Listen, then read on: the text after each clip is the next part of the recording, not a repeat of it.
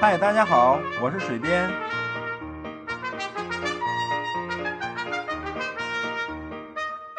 闲聊是一切沟通的开始。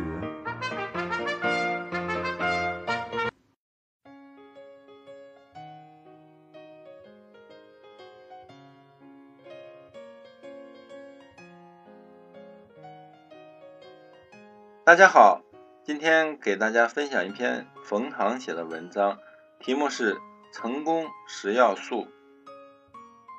二零一五年秋天，我连续在北大、浙大、武大做了三场演讲，同学们除了关心我是如何成为一名作家之外，似乎更关心传说中我在北京后海边上的院子，我在作家富豪榜上的排名。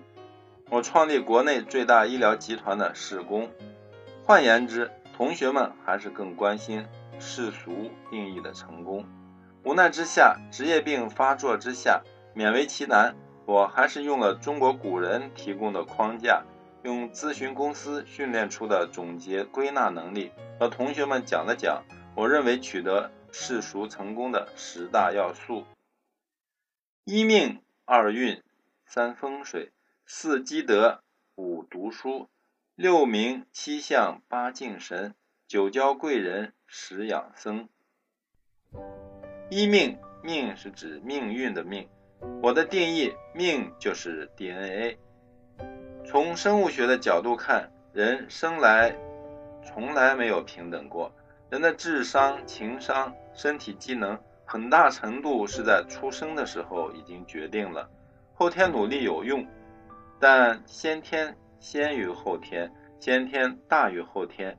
夸张点说，猪八戒再勤奋也变不成孙悟空，孙悟空再修行也变不成唐僧。二运，运是运气的运。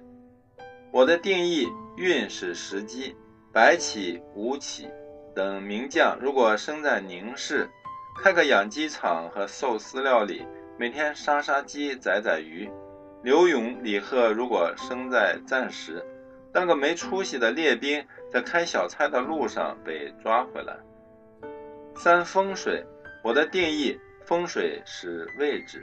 人二十岁之前，如果在一个地方待过十年以上，这个地方就是他永远的故乡。味、味蕾、美感。表情、口音等已经被这个地方界定，之后很难改变。余华如果生在北京，写不出阴湿暗冷的在细雨中呼喊。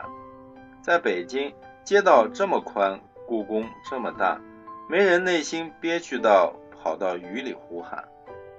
四积阴德，我的定义，阴德是不做损人不利己的事情。我能理解损己利人。我能理解损人利己，我不理解损人不利己。细细思量，人做损人不利己的事情，必然是控制不了自己的心魔，让心魔控制自己时间长了，很难成事儿。五读书，天分好要读书，天分不好更要读书。现在还有多少人每天看书时间能多过看手机的时间呢？六名，我的定义，名是名声。要成功的关键是名实相符。人可以欺骗一个人一辈子，可以欺骗天下人一时，但是人很难欺骗天下人一辈子。心碎要趁早，出名要趁晚。名出早了，名大于实，名声之下整天端着，会累死人。七相。自古以来，人类的世界是个看脸的世界。相有三个组成部分：长相、身材、精神面貌。长得好的人的确占便宜。面对一张姣好的如瓷如玉如芙蓉的脸，尽管知道可能整过形、微整过容，有化妆品的功劳，皮肉之下都是骷髅，人类还是难免邪念袅袅。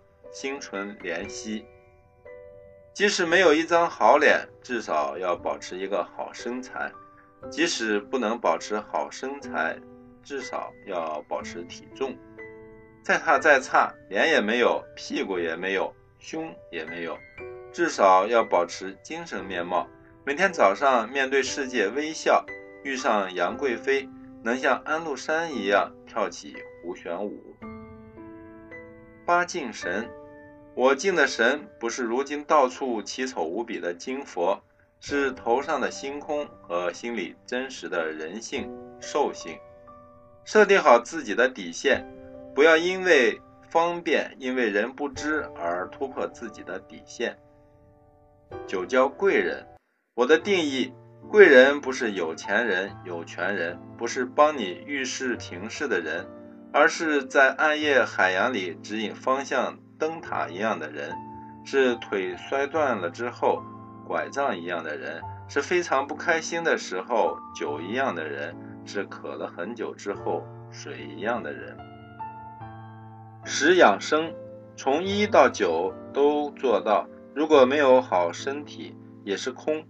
养生不是信中医，不是吃斋念佛，是起居有度，饮食有节，是该睡觉的时候能倒头就睡着。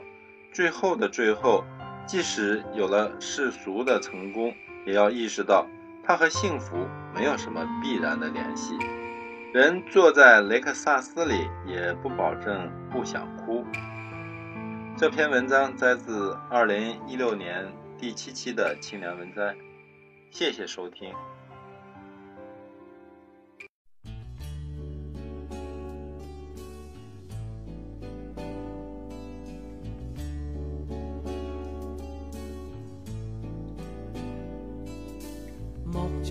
辛酸。心创伤，不必费心力去找真相。世态仲未如意，亦必须直往。成功需苦干，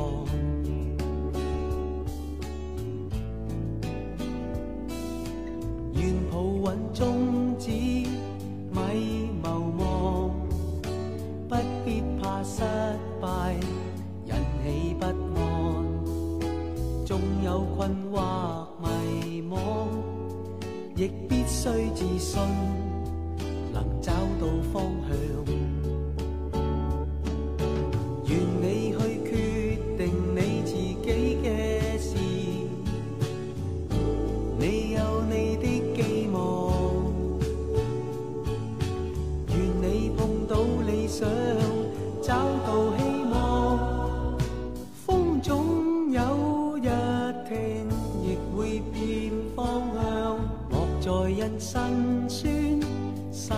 创伤，不必费心力去找真相。世态仲未如意，亦必须直往。成功需苦